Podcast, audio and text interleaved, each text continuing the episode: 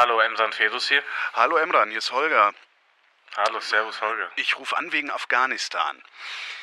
Ah ja. Noch einer, der wegen Afghanistan anruft. Immerhin ruft noch jemand wegen Afghanistan an, oder? Ja, das stimmt tatsächlich. Du bist Journalist, du berichtest auch aus und über Afghanistan. Richtig. Äh, ich habe vor einem Dreivierteljahr mit einer ARD-Korrespondentin gesprochen, die auch über Afghanistan berichtet.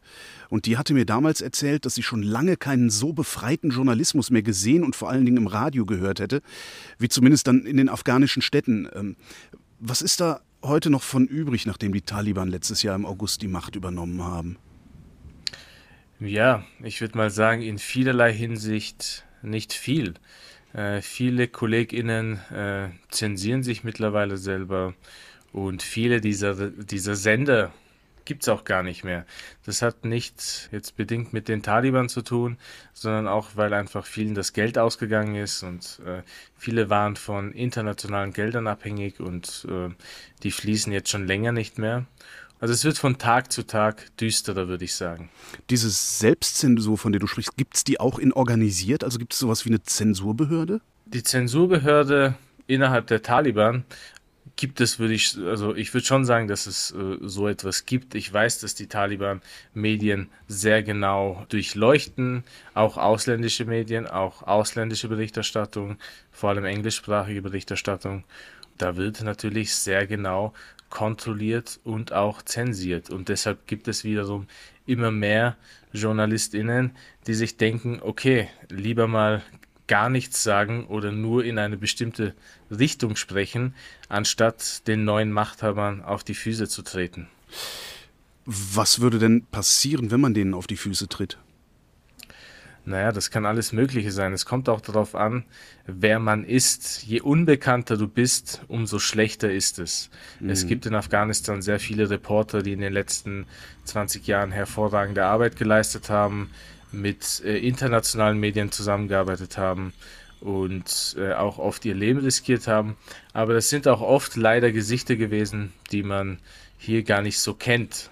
Und äh, wenn so ein Gesicht verschwindet, was passieren kann, dann fällt es eben umso weniger auf. Ich verstehe dich richtig. Es gibt jetzt nicht so irgendwie festgeschriebene Regeln für die Presse, wie beispielsweise in Russland, wo du bestimmte Dinge nicht sagen darfst oder so? Die Taliban halten sich bei solchen Sachen sehr bewusst vage. Sie haben in den letzten Wochen und Monaten immer wieder verdeutlicht, dass es Regeln gibt, an denen man sich halten muss. Man darf die Religion und die Kultur nicht beleidigen. Äh, aber ja, was genau das Ganze sonst bedeuten soll, das weiß niemand. Es gibt jetzt nicht so einen wirklich klaren Katalog. Wie sind denn so insgesamt dann die Bedingungen für einheimische JournalistInnen? Hierfür muss man natürlich auch die letzten 20 Jahre ein wenig beleuchten. Äh, in den letzten 20 Jahren ist die afghanische Medienlandschaft tatsächlich in vielerlei Hinsicht floriert. Es gab eine diverse Medienlandschaft, viele verschiedene Radiosender, Nachrichtensendungen, TV-Sender, Zeitungen, Magazine, Online-Portale. Also da ist wirklich vieles ja aus dem Boden herausgeschossen. Und das war auch divers und es ist auch richtig, das als divers zu bezeichnen. Allerdings, jeder, der ein bisschen Einblick hatte in diese Medienwelt, wusste auch, dass es zum Teil ein bisschen so ein Medienkonglomerat war, was von verschiedenen Akteuren beeinflusst wurde. Zum Beispiel gab es dann Politiker, Warlords, wo dann jeder dachte, äh, hey, wie wäre es, so einen Mediensender zu haben, äh, der zu meinen Gunsten berichtet, wäre auch nicht so schlecht. Also das gab es natürlich auch. Dann gab es nochmal, also man konnte ganz klar auch an den Sendern sehen, welche politische Ausrichtung dieser Sender hat, welcher Volksgruppe er sich eher widmet und all diese Dinge. Und dann gab es natürlich auch viele Sender oder Medien, die irgendwie mit den NATO-Truppen zusammenarbeiteten oder irgendwie von der Bundeswehr gefördert wurden und so. Das gab es alles. Auch von, äh, vom US-Kongress wurde vieles gefördert. Und das war ziemlich eine kunterbunte Medienlandschaft, aber es hat trotzdem sehr viel zur Pressefreiheit und zur Meinungsfreiheit beigetragen. Und ich denke, das ist tatsächlich eine der wenigen Errungenschaften äh, des ersten Präsidenten nach 2001, Hamid Karzai, der zu Recht als extrem problematisch gilt, einer der korruptesten Politiker, die die afghanische Geschichte je hatte. Aber er war auch trotzdem jemand, der Kritik bewusst immer vertragen hat und oder meistens und das auch gefördert hat, diese Medienlandschaft. Aber um jetzt auf deine Frage zurückzukommen, wie es denn war oder wie es ist für afghanische Journalisten dort zu arbeiten. Na, ich muss hier auch natürlich immer so aus meiner Perspektive berichten, äh, wie das für mich immer war, wenn ich in Afghanistan gearbeitet habe. Aber hast du, wenn du in Afghanistan ja. gearbeitet hast, hast du dich oder bist du, bist du gesehen worden wie ein afghanischer Journalist oder ja. wie ein ausländischer Journalist? Also solange ich mich nur vorgestellt habe, hallo, ich bin Journalist und nicht meinen deutschen Presseausweis vorgelegt habe, dann wurde ich nur als Afghane wahrgenommen, ausschließlich als Afghane. Und das macht einen Unterschied. Äh, es macht einen Unterschied insofern, dass man zum Beispiel in den letzten Jahren als männlicher afghanischer Journalist oft immer von allen Seiten irgendwie kritisch beäugt wurde. Von der ehemaligen Regierung, von Polizisten auf der Straße, von Soldaten an Checkpoints und natürlich auch von den Taliban. Also all diese Akteure haben nicht viel von äh, afghanischen Journalisten gehalten. Ich habe das oft auch wirklich so gespürt. Also da war dann immer der Vorwurf da, wer bist du jetzt? Bist du ein Spion? Was machst du genau? Für wen arbeitest du? Und so weiter und so fort. Und als Kontrast gab es dann immer äh, die Handhabe mit westlichen Kollegen, die auch als solche erkennbar waren. Also einfach weiße Menschen, blonde Menschen, die wurden oft wirklich dann, äh, wieso last? ich denke gerade, du, du hast als deutscher Journalist oder deutschsprachiger Journalist ja. in Afghanistan wirst du als Afghane gesehen und hast praktisch einen weißen Stringer dabei, damit du nicht, nicht als afghanischer nee, Journalist giltst. Das hatte ich nicht, okay. weil ich das nicht nötig hatte. Ah, okay. Das hatte okay. ich nicht nötig. Ja, ja. Das hatte ich überhaupt nicht nötig. Äh, ich hatte natürlich ab und zu Kollegen, wenn ich aus Regionen berichtet habe, die für mich äh, schwer zugänglich waren, die aber dann wieder Locals waren. Also dann war ich der Local und die waren die Local Locals. So irgendwie war das. Und dem Gegenüber fiel oft nicht auf, dass ich auch aus dem Ausland komme. Der Unterschied war natürlich da bei Kolleginnen, bei denen das auffiel. Und die wurden oft dann von allen Seiten irgendwie auch hofiert. Also man hat oft gemerkt, dass jede Seite sich äh, James oder John oder Annika von der besten Seite zeigen wollte, egal ob Taliban oder Ex-Regierung. Jeder, also der, der, unterschiedliche Umgang war ganz klar. Und das hat man natürlich auch an den verheerenden Todeszahlen gesehen in den letzten Jahren. Äh, Afghanistan war eines der tödlichsten Länder für Journalisten immer wieder, jahrelang. Und äh, die meisten Journalisten, die getötet wurden, waren einheimische Journalisten, also Afghanen und Afghaninnen. So, du hast eben gesagt, äh, die inländischen JournalistInnen äh, würden sich gerade der Selbstzensur unterwerfen. Wie ist es denn für ausländische JournalistInnen? Können die noch frei berichten? Also wie gesagt, ausländische Journalistinnen haben immer noch dieses Privileg, das ich gerade versucht habe, ein bisschen zu beschreiben. Auch unter den Taliban haben die das noch? Auch unter den Taliban. Die Taliban achten da sehr genau darauf und sagen, will, wollen denen auch immer wieder vermitteln, kommt doch her und schaut euch das an, hier ist alles gut, hier herrscht nun Frieden, hier herrscht nun Ordnung und so weiter. Und leider gibt es Kolleginnen, die dann darauf reinfallen, also äh, die dann von dort berichten und zum Teil sehr problematische Sachen von sich geben oder sei es nur ein Tweet, sei es nur ein Selfie mit den Taliban, all diese Dinge, die zu einer gewissen Verharmlosung beitragen, äh, die dann schon makaber ist, wenn man bedenkt, dass währenddessen sich afghanische Journalistinnen verstecken oder eben selbst zensieren oder schon bereits geflüchtet sind. Da gab es ein sehr anschauliches Beispiel im August, als die Taliban nach Kabul zurückgekehrt sind. Da hat eine bekannte CNN-Korrespondentin ein Bild gepostet von sich neben Taliban-Kämpfern und äh, meinte, I'm witnessing history. Und die Kollegin, eine Kollegin von der New York Times, eine Afghanin, die zeitgleich evakuiert wurde, hat das Ganze dann wie folgt kommentiert. Und zwar hat sie gesagt, You're witnessing history, we are experiencing it. Und das ist halt der große Unterschied. Und ja, das fällt leider immer wieder auf, dass einige, natürlich nicht alle, aber es gibt manche, die eben schon auch auf diese Taliban-Falle reinfallen. Ich hatte eben schon mal gesagt, Stringer, ähm, also auch AuslandskorrespondentInnen haben ja Ortskräfte, wie die Bundeswehr auch hatte.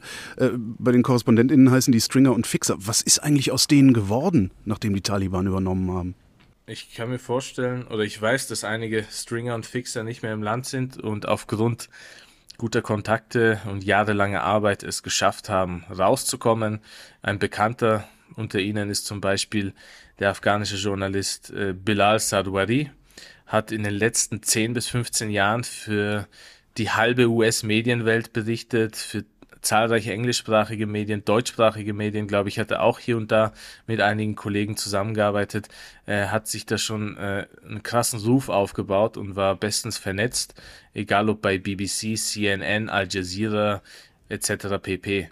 Also Bilal Sadwari kennt man. Und der ist mittlerweile im Ausland. Ich glaube, er ist in den USA oder in Kanada. Und der hatte Glück, zu Recht. Äh, sonst wäre es wahrscheinlich auch nicht so schön für ihn ausgegangen. Er hatte auch einen gewissen Ruf und Namen, war bekannt, ob die Taliban ihn nicht belästigt hätten äh, oder äh, Schlimmeres. Das, das ist alles andere als unwahrscheinlich leider. Aber es gibt natürlich sehr viele, die weiterhin im Land verweilen. Ich habe noch selber viele Kollegen, die dort sind und äh, die es nicht rausgeschafft haben. Das ist jetzt die Seite der Berichterstattung. Was ist mit der Seite der Bevölkerung? Kommen die überhaupt noch an unabhängige Informationen ran? Gibt es sowas noch in Afghanistan? In Afghanistan gibt es eine breite Masse von Informationen, die unter der Bevölkerung gestreut wird. Und es ist mittlerweile extrem schwierig geworden zu sagen, was hier unabhängig ist, was hier irgendwie halb zensiert ist, was reine Fake News ist. Das gibt es auch mittlerweile sehr stark. Mitverantwortlich hierfür sind leider auch soziale Medien, die dort massiv konsumiert werden. Auf Facebook, auf Twitter, vor allem TikTok äh, ist äh, ein bekanntes Medium dort geworden, was von vielen Menschen benutzt wird. Und dann gibt's natürlich noch das Fernsehen. Um beim Fernsehen zu bleiben, ich denke, dort wird vieles gefiltert, dort wird äh, vieles zensiert und man merkt das auch an der Art, wie Berichte erstellt werden. Ähnliches äh, findet im Radio statt. Also es war, ich war im März das letzte Mal in Afghanistan und ich höre im Auto meistens dann Radio. Dann war das schon einfach auch nochmal ein anderes Gefühl. Man hat gemerkt, okay, dieser Nachrichtensprecher hat seinen ganzen Jargon verändert. Äh, er, er spricht komplett anders. Das ganze Programm ist zum Teil anders aufgebaut und äh, es läuft keine Musik mehr. Das muss man mal auch sagen. Also, Gar keine. Es läuft im Radio keine Musik mehr. Hm. Ähm, es gibt hierzu offiziell nicht mal ein Dekret seitens der Taliban, so wie bei vielen anderen Sachen. Aber man kann nicht mehr Musik hören, weil man dann mit irgendwelchen Problemen einfach rechnen muss. Es gibt das einzige Mal, wo ich wirklich letztes Mal eben in Kabul vor ungefähr zwei Monaten Musik gehört habe, war auf einer Hochzeit die finden statt. Diese großen afghanischen pompösen Hochzeiten finden in den Städten immer noch statt. Und da lief Musik, aber das war eine Playlist, die lief. Also der Musiker dort darf auch nicht mehr auftreten. Es ist ein ganzer, also ein ganze, eine ganze Zunft, die jetzt nichts mehr zu tun hat und arbeitslos geworden ist. Und äh, ja, im Radio ist es auch so. Und an Taliban-Checkpoints musste ich auch immer die Musik ausmachen, weil wir keine Probleme haben wollten. Und dementsprechend sieht das dann natürlich auch in den Redaktionen und im Radio aus und so weiter. Was haben die denn für ein Problem mit Musik? Ja, die Taliban haben ein Problem mit allem. Denken, ne? Haben ein Problem mit allem und versuchen alles auch irgendwie islamisch äh, zu rechtfertigen, was aber totaler Schwachsinn ist. Und in dem Fall ist es genauso. Es gibt natürlich Situationen, wo, wenn sie dich beim Musikhören erwischen, ist es jetzt nicht so wie bei in den 90ern, dass, dass das Schlimmste passiert, dass du irgendwie äh, hart bestraft wirst oder so, aber der Typ greift trotzdem in dem Moment in eine Privatsphäre ein und sagt, hey, was soll das? Schalt das aus. Und das ist schon eine sehr unangenehme Situation. Und das will man natürlich vermeiden. Ist diese Art, die Bevölkerung zu drangsalieren, jetzt wie zum Beispiel bei der Musik, verläuft das geplant und strukturiert oder ist das so ja, letztlich die Willkür des Einzelnen was auch immer ist das dann, ein Polizist oder wer greift ja. da ein? Ja, es ist genau, also ein Polizist. Das, ja, also die ganzen afghanischen Sicherheitskräfte, wenn man sie überhaupt so nennen mag, das sind jetzt Taliban-Kämpfer. Und ich denke, es ist sowohl Willkür als auch einfach nochmal dieses Individuum an sich, um ein Beispiel zu nennen. Ich war im ganzen Land wieder unterwegs während meiner letzten Reise und an einem Taliban-Checkpoint wurden unsere Handys durchsucht. Also das ist ja auch nochmal ein krasser Eingriff in die Privatsphäre. Die sagen, okay, äh, stehen bleiben, ihr werdet jetzt durchsucht. Okay, das ist nichts Neues in Afghanistan. Gab es früher an allen Checkpoints. Aber jetzt äh, gibt es eben auch immer mehr Fälle, wo der Talib zu dir sagt, gib dein Handy, mach es auf, entsperr das Handy, dein Smartphone. Und dann will er sehen, was du da drauf hast. Und äh, ich bin da einige Male in Diskussionen geraten, weil ich bewusst nicht gezeigt habe, was da drauf ist. Ich so, du darfst das nicht ansehen. Das ist mein Handy, nicht deins. Da sind private Sachen drauf, da sind Bilder meiner Familie drauf und so, geht dich alles nichts an. Und dann haben wir da so hin und her diskutiert. Und äh, es wurde zum Glück immer dann irgendwie schnell gelöst, ohne äh, weitreichende Probleme. Aber während einer Fahrt äh, meinte einer der Insassen zu mir, das war ein Taxi, eine längere Strecke äh, außerhalb von Kabul, und einer der Insassen meinte, er hat letztens in einem anderen Landesteil dasselbe erlebt. Er wurde durchsucht und die anderen Passagiere ebenso. Und die Handys wurden gefilzt und äh, dann wurde eben Musik auf dem Handy festgestellt. Ach was. Und ja, also dann wurde, hatte natürlich jeder, ja. Also jeder ein Smartphone hat, alle Afghanen haben irgendwelche TikTok-Videos, Musik und so weiter und so fort. Und dann hat dieser verantwortliche Taliban-Typ, der hat das Handy genommen und einen Hammer oder einen Stein und hat das Handy kaputt gemacht. Und er meinte quasi, wir haben Glück gehabt, das waren noch eher moderate Leute. Also man sieht, es hängt hier schon vieles auch am Ende von der Person ab, mit der du es zu tun hast.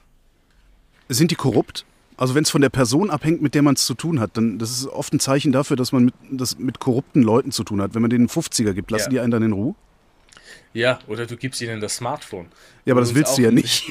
ja, aber das wurde uns auch ein bisschen, also an einem anderen Checkpoint war wieder eine ähnliche Situation und der hat die ganze Zeit auf mein Smartphone gestarrt. Dann ich so, hey, willst du das Smartphone haben? Hast du, du ihr habt nur so Schrotthandys, sorry, ich weiß, ich sehe es ja auch. Und er meinte auch so, ja, wir sind voll arm, wir haben, wir haben gar nicht solche fetten Smartphones. Er wusste aber, ich, hab, ich, ich hatte das Gefühl, dass er weiß, dass das nicht in Ordnung wäre, wenn er jetzt dieses Smartphone verlangt. Das, das hat noch gefehlt. Aber es hätte uns vielleicht eher rausgeholfen, wenn er das bekommen hätte.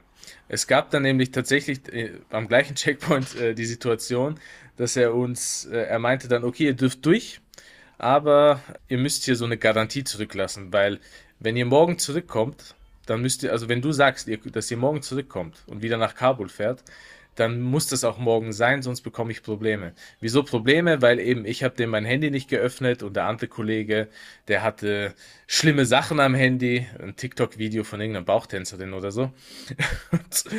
und dann haben wir, wir wollten einfach weg von denen und die wollten das auch irgendwie lösen, aber waren trotzdem nicht zufrieden und alle saßen halt da so ganz grimmig und äh, meinten so, okay, lass eine Garantie hier. Und dann hat er das zweite Handy von meinem Kollegen genommen, also ein Smartphone, ausgeschaltet.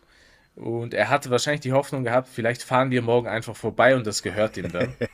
Aber, und das war auch krass, äh, weil wir hier schon über Pressefreiheit reden, er wollte dann meinen deutschen Presseausweis auch als Pfand. Also ich hatte das als Dokument bei mir, das war das einzige Dokument, mit dem ich mich ausweisen konnte. Und dann hat er die ganze Zeit diesen Presseausweis angestarrt und meinte so, okay, das Handy und dein Ausweis. Und dann ich so, alles klar, aber ich komme morgen zurück. Und äh, dann haben wir eben auf dem Rückweg da angehalten und unsere Sachen wieder abgeholt. Und das haben wir zum Glück problemlos bekommen. Hm. Wie ist denn das überhaupt, durch das Land zu reisen? Ist das einfach? Also wie, wie, wie oft kommst du da an irgendwelchen Checkpoints vorbei? Ich kann mir das überhaupt nicht vorstellen. Ja, also in, der, in Kabul Stadt selber gibt es extrem viele Taliban-Checkpoints. Die Menschen die Kabulis, die nervt es auch richtig, weil es sind einfach überdurchschnittlich viele. Du kannst nicht frei durch die Stadt fahren. Du musst immer, also sehr oder zumindest sehr oft, deine Fahrzeugdokumente vorweisen. Und nie, das machen sie nicht nur aus Sauberkeitsgründen oder so, sondern viele von denen hoffen, dass, dass du das nicht hast, dass du keine Dokumente hast, so dass sie dann sagen können, ah, das ist gar nicht dein Auto, vielleicht hast du es geklaut, das gehört jetzt uns, das ziehen wir jetzt ein. Sind das Diebe? Ja, also, naja, irgendwie so halb kann man schon sagen. Aber der Punkt ist halt der, dass diese Fußsoldaten, die bekommen keinen Lohn. Seit die, seit die Taliban zurück sind, bekommen die meisten ihrer Fußsoldaten keine Kohle. Und die machen das trotzdem. Und natürlich geht das nicht auf Dauer.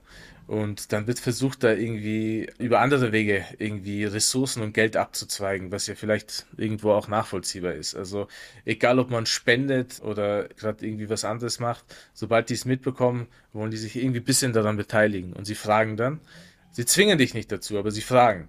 Und äh, das führt natürlich auch zu einer unangenehmen Situation. Aber um auf deine Frage zurückzukommen, in Kabul-Stadt gibt es eben überdurchschnittlich viele Checkpoints. Wenn du durch das Land fährst, siehst du auch viele Checkpoints. Also da, wofür die Armee-Checkpoints waren, da sind nun die Taliban. Und äh, ja, es ist irgendwie auch unheimlich still, weil du kannst zum Teil eben auch wieder Strecken passieren, die du früher gar nicht befahren konntest, aufgrund des Krieges, der geherrscht hat, aufgrund der Tatsache, dass sich da zwei oder mehr Seiten gegenseitig bekämpft haben.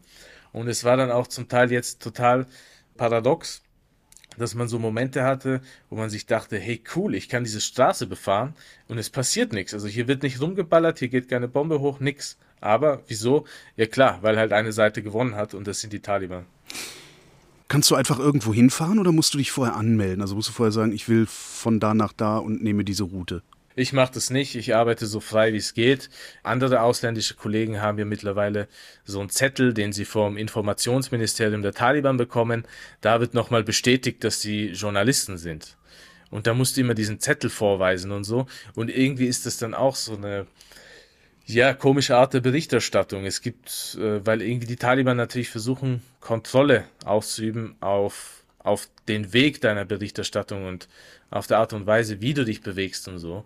Und je mehr du da dich mit denen kommunizierst und das anmeldest und so, oder eben dich bei, bei irgendwelchen lokalen Führern von denen dann anmeldest vor der Reise, umso eingeschränkter bist du, finde ich. Und ich mache das nicht. Also ich mache es wirklich so, wie du gerade gesagt hast, oft, okay, zack, lass ein Taxi nehmen, ich fahre jetzt mal dorthin.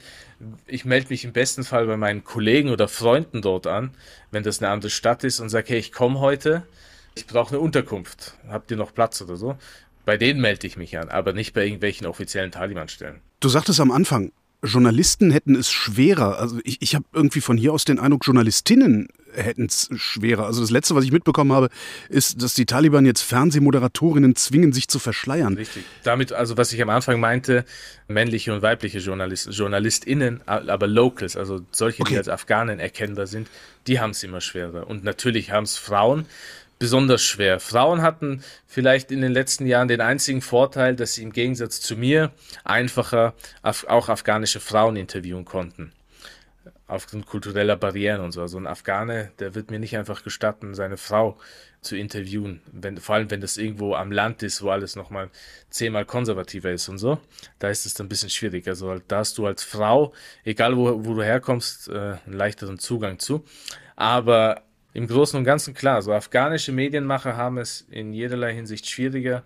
Und wie du gerade gesagt hast, äh, der Peak wurde hier gerade erreicht mit der Situation von Journalistinnen im Land.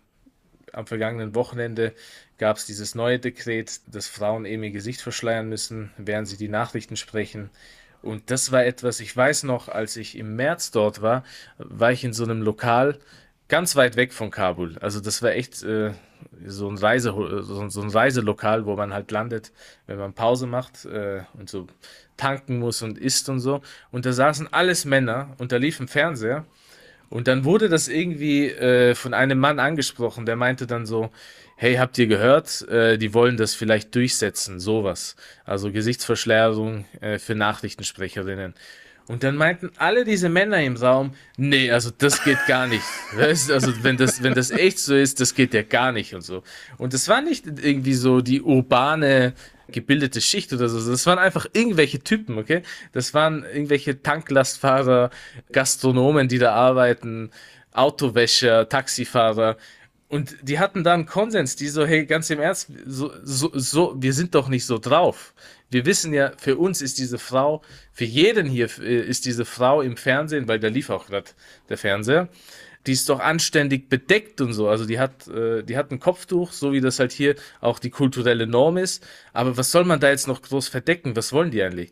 Die waren sich alle sicher, dass das nicht kommen wird, weil das wäre zu krass.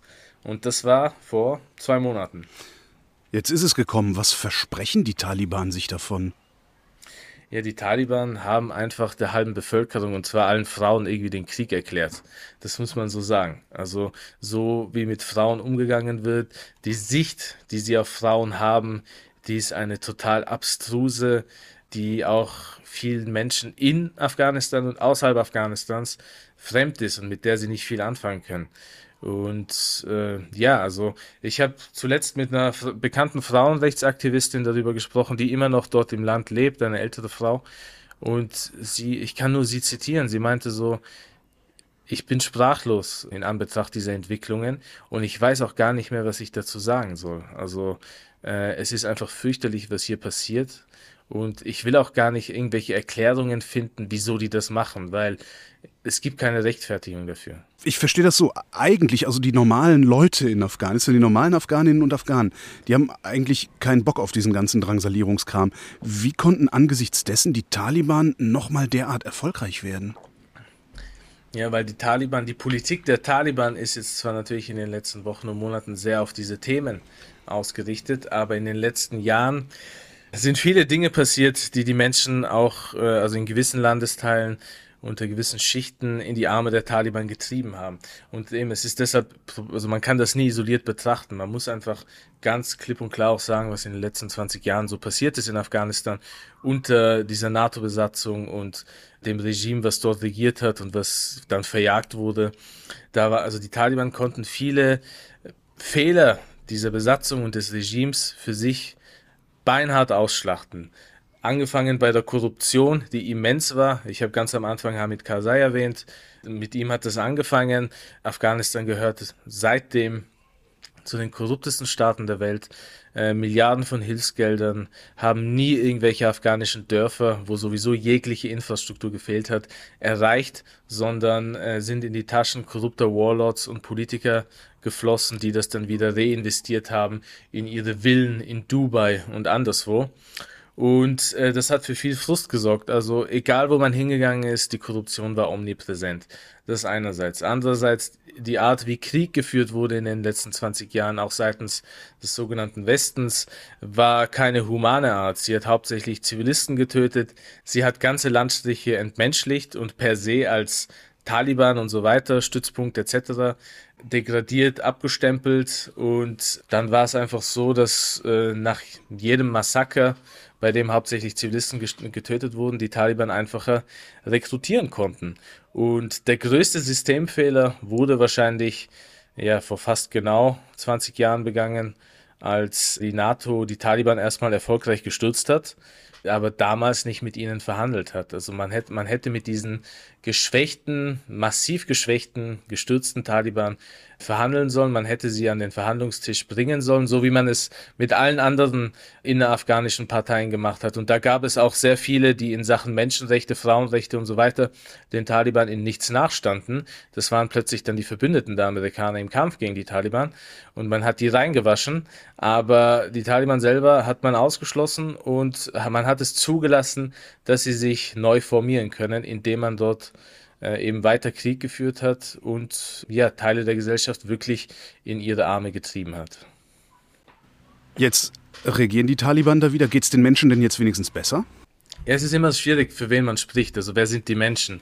Klar, das, was ich vorhin beschrieben habe, dass man da ganze Landstriche plötzlich einfacher bereisen kann, weil der Krieg dort nicht mehr stattfindet, das wird auch von einigen Menschen dort, vor allem in den ländlichen Teilen des Landes, als positive Errungenschaft wahrgenommen. Aber was bringt das alles, wenn du eine inkompetente Regierung hast, die selber aus Kriegsverbrechern besteht, die keinerlei Interesse an einen innerafghanischen Dialog hat, die keinerlei Interesse daran hat, andere afghanische Akteure mit ans Boot zu holen, die die Hälfte der Gesellschaft Frauen ausschließt und mit denen auch nichts zu tun haben will, die sich zunehmend isoliert und äh, ja auch kein Interesse daran hat, mit der internationalen Staatengemeinschaft richtig zusammenzuarbeiten.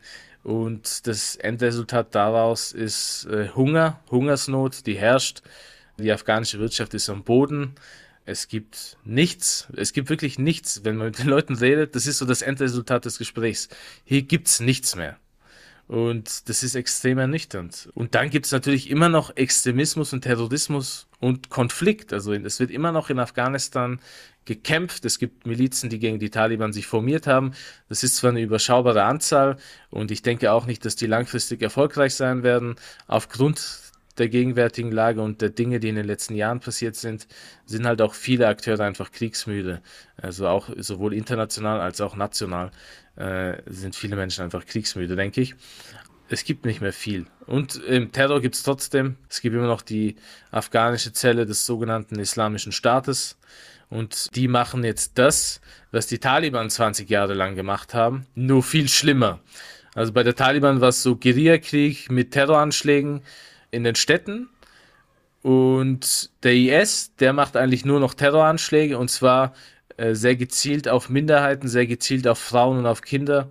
Und die Taliban die können das Ganze nicht handeln. Also man sieht das, die können das nicht handeln. Der innerafghanische Dialog, der kann ja eigentlich nur stattfinden, wenn es eine freie Presse gibt. Siehst du irgendwo am Horizont eine Chance darauf? Äh, ich kann nur das wiederholen, was ich jetzt in den letzten Wochen und Monaten mehrmals wiederholt habe. Dieser Dialogmoment wurde leider verpasst. Der hätte vor dem Abzug stattfinden müssen. Wir erinnern uns daran, äh, die Amerikaner haben ja mit den Taliban verhandelt nach 20 Jahren, fast 20 Jahren, wurde dann doch verhandelt. Nur dass die Taliban dann viel stärker waren in ihrer Verhandlungsposition. Und äh, die Trump-Administration hat dann viel Appeasement betrieben, von dem die Taliban profitieren konnten. Die Taliban haben gesagt, wir sprechen mit keinen anderen Afghanen, wir sprechen nur mit euch, weil alle anderen, das sind alles äh, Marionetten, die ihr an die Macht geholt habt. Und wir reden nur mit euch. Und die Trump-Administration hat gesagt, okay, passt, wir machen das so. Und natürlich hat dieser Schritt die Taliban dann noch mehr in ihrer ganzen Weltanschauung und so weiter bestätigt. Und die Trump-Administration hat dann immer wieder nach der Unterzeichnung des Abzugsdeals, äh, das war 2019, darauf beharrt, dass, dass jetzt dieser innerafghanische Dialog stattfinden wird. Aber er kam nicht zustande. Natürlich hatte die damalige korrupte Regierung auch Mitverantwortung, aber die internationale Staatengemeinschaft und auch die Amerikaner natürlich, die hätten wirklich ernsthaft Druck ausüben sollen auf alle Seiten, so dass ein echter Dialog stattfindet und das Ganze fruchtet. Stattdessen sind sie Hals über Kopf raus und ja, jetzt haben wir den ganzen Salat. Das ist das, der Dialog innerafghanisch, das Gespräch über Afghanistan. Findet das noch in ausreichendem Maße statt? Hat der Westen noch genügend Interesse an Afghanistan? Du sagtest eingangs, oh, schon wieder jemand, der wegen Afghanistan anruft. Ich hätte nicht damit gerechnet, dass überhaupt noch jemand anruft, ehrlich gesagt. Ja, aber ich denke, zum Glück muss ich sagen, in diesen Tagen gab es mehrere Anrufe, mehrere Anfragen etc., Aufträge, äh, alles Mögliche, was, was jetzt so meine Arbeit betrifft, wo sich viele gemeldet haben und gesagt haben, so, wir müssen jetzt wieder über Afghanistan reden. Es kann nicht sein, dass wir nur über die Ukraine reden. Und das war für mich schon ein positives Zeichen, dass, dass, dass diese Wahrnehmung nicht nur bei mir da ist, dass in den letzten Monaten einfach überdurchschnittlich viel über die Ukraine gesprochen wurde und der Afghanistan-Krieg total vernachlässigt wurde und der ganze Konflikt irgendwie in den Hintergrund gelandet ist. Das haben wohl auch viele andere Menschen so wahrgenommen. Und jetzt sieht man wieder ein gewisses Maß an Interesse, was ich sehr begrüße. Ich hoffe nur, dass dieses Interesse jetzt nicht nur mit dem baldigen Jahrestag des Abzugs zu tun hat, also das ist der 15. August, weniger als drei Monate, sondern dass es auch danach erhalten bleibt. Hätte Afghanistan auch was davon, wenn wir wieder verstärkt darüber berichten, verstärkt hingucken würden? Auf jeden Fall. Also Afghanistan und viele Afghanen und Afghaninnen hätten gewiss viel davon. Es würde allein diese Tatsache, dass auch die Taliban den Ukraine-Konflikt für sich missbraucht haben und sich gedacht haben, okay, jetzt schaut sowieso die ganze Welt nicht mehr auf uns, wir können jetzt ein bisschen machen, was wir wollen. Allein dem würde das schon entgegenwirken. Und dann müssen wir bedenken, dass nicht nur viele Fixer und Stringer und so weiter weiterhin in Afghanistan verweilen, sondern auch viele andere Journalisten, Menschenrechtsaktivisten, Frauenaktivisten, Ortskräfte, und ja, einfach Menschen, die tagtäglich bedroht werden von dieser neuen Realität dort. Und je mehr darüber berichtet wird, umso mehr wird auch Bewusstsein hier geschaffen über die Situation im Land. Emran Ferros, vielen Dank. Danke dir. Und das war Holger ruft an für diese Woche. Nächste Woche reden wir wieder über Medien und bis dahin gibt es über Medien zu lesen auf übermedien.de.